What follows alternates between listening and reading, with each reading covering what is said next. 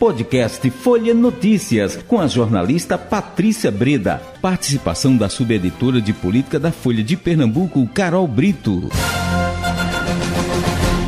Terça-feira, 22 de novembro de 2022. Começa agora mais um podcast Folha Notícias. Direto da redação Folha de Pernambuco, sou Patrícia Breda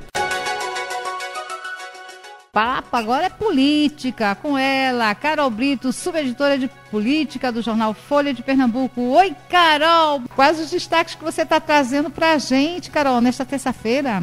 Então, Patrícia, é, hoje, na, no começo aqui da tarde, o vice-presidente eleito Geraldo Alckmin, coordenador da transição de Lula, anunciou uma nova leva aí de integrantes da equipe de transição. Uhum. Dessa vez, é, os nomes de deputados federais e senadores que vão compor o time. E é, entrou uma série aí de deputados pernambucanos, foi basicamente uma seleção aí, uma convocação, dá, dá para formar inclusive um time de futebol realmente com tanto de deputados é. pernambucanos que é, Alckmin convocou agora é, no começo da tarde. Então vamos à lista aí dos convocados, viu, Patrícia? Vamos Porque lá. a lista é grande, viu? é, Para a equipe de turismo, é, tem os deputados federais André de Paula, uhum. do PSD, Felipe Carreiras, do PSB, Sim. e o Vônei Queiroz, do PDT. Vônei que já integra o Conselho Político é, da equipe de transição. Para a equipe de Previdência, é, tem a Maria Arraes, que é deputada federal eleita, ou a novata aí no time de Lula. Para a Cultura, o deputado federal Túlio Gadelha, da Rede. Desenvolvimento Regional, Marília Arraes, do Solidariedade, e Milton Coelho, do PSB.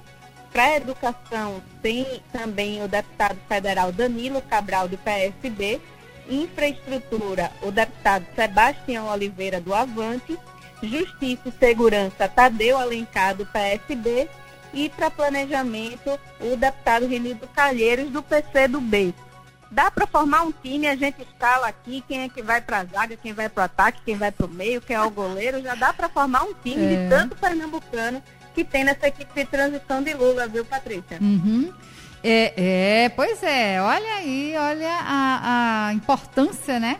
Do Estado, da força é, pernambucana. Mal, alguma é, surpresa para você é, é, nessa convocação, Carol? Olha, Patrícia, é, eu diria que tem é, vários nomes aí que chamaram bastante atenção, né? Uhum. É, por exemplo, Marília Arraes, né, que foi é, candidata ao governo do estado, né, um nome que chama bastante atenção, não diria uma surpresa, né, mas é um nome que chama atenção porque não vinha sendo é, ventilado na equipe de transição. Uhum. E também o candidato ao governo, Danilo Cabral, né, é, ele que vai, na, vai ficar na área da educação, que é uma área que quando ele foi é, deputado federal, né, uhum. ele atuou bastante aí é, nessa área, né, vamos dizer assim. Então tem muitos nomes aqui que, que chamam a atenção realmente. Volney Queiroz em turismo, é, chama um pouco de atenção aí essa indicação. Túlio Gadelha na cultura, né? Isso. Que é um deputado é, que tem essa vinculação muito forte com redes sociais, até com o próprio movimento é, cultural também. Então são nomes aí bem diversos realmente. Vamos ver a contribuição que cada um vai dar, né? Também chamou a atenção o nome da Maria Reis é, para uhum. a equipe na área de previdência, né? Eu não lembro de. Como ela é uma deputada novata, né? Eu não é. lembro realmente de algo que ela trouxe na campanha, por exemplo, que tenha é, chamado atenção nessa área, né? Vamos ver que tipo de contribuição ela vai le levar aí para a Previdência, né? Ela se manifestou, inclusive, após é, ter seu nome é, anunciado, né? Ela falou que com a Previdência o importante é cuidar dos trabalhadores e garantir direitos e dignidades. Ela critica bastante o desmonte que a área sofreu nos últimos anos, né? Com as uhum. recentes reformas que foram feitas. Então vamos aí ver como ela vai contribuir com essa área, além de todos os demais, né, Patrícia? É, eu, é, eu, o que me, não é que surpreendeu, assim, mas o, o que eu destacaria também na a participação dela, de Maria, porque é, por ser uma estreante, né, é, é como deputada, deputada federal, e aí Marília, a força, a força de Marília, né, conseguindo aí a, a alavancar essa disputa aí para a irmã dela, essa candidatura, né? E essa eleição.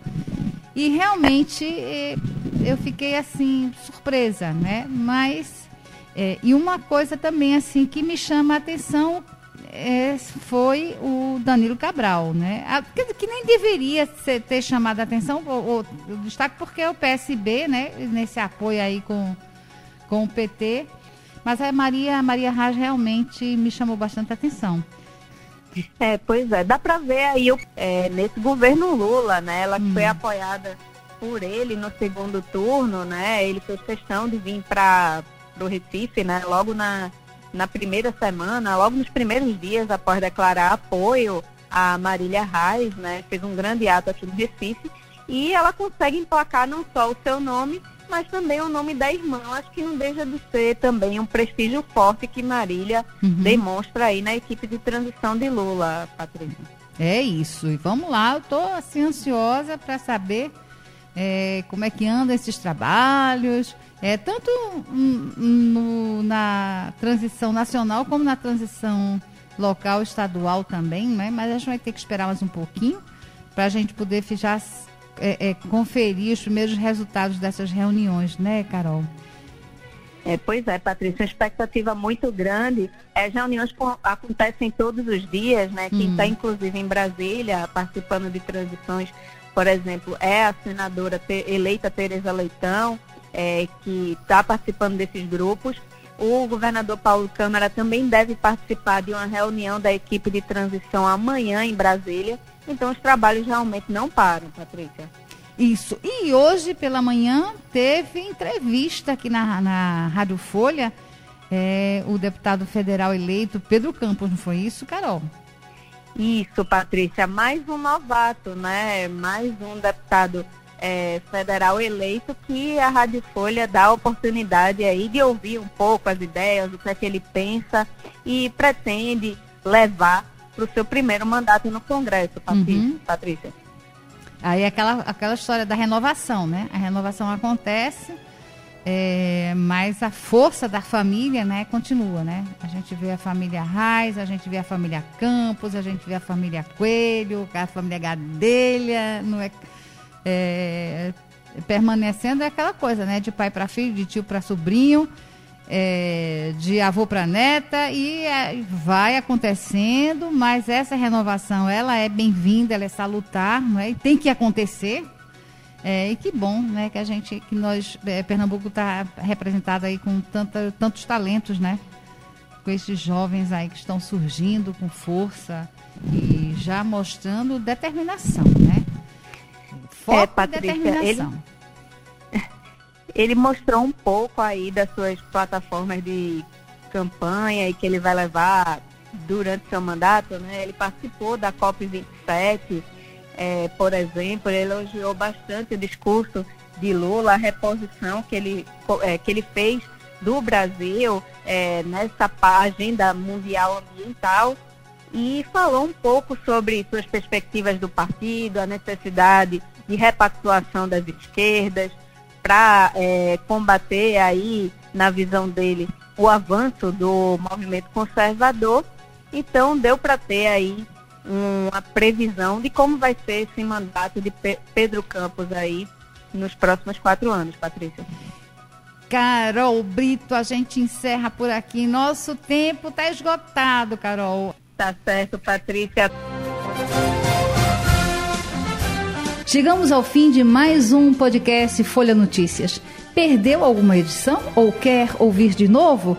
É só baixar os aplicativos SoundCloud, Spotify e Deezer e buscar pelo canal Podcasts Folha de Pernambuco.